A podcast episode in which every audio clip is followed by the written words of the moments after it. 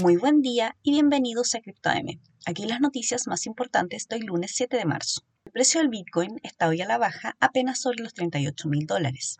Varios factores hay que tener en cuenta esta semana y que podrían incidir en su precio. La guerra en Ucrania y la posible alza de las materias primas, la subida de las tasas de interés en Estados Unidos el próximo 16 de marzo y la estanflación que afecta a varios países, es decir, el estancamiento económico a la par del aumento de los precios.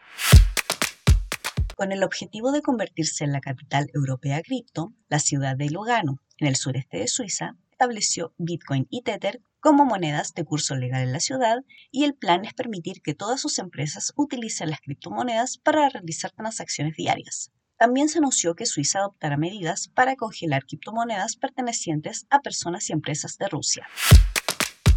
Una ciudadana rusa quemó su pasaporte ruso para venderlo como NFT y así recaudar fondos para Ucrania. La artista realizó la intervención frente al Consulado General de la Federación Rusa en Nueva York y su plan es subastar el video como un token no fungible, cuyos beneficios se destinarán a las víctimas de la guerra.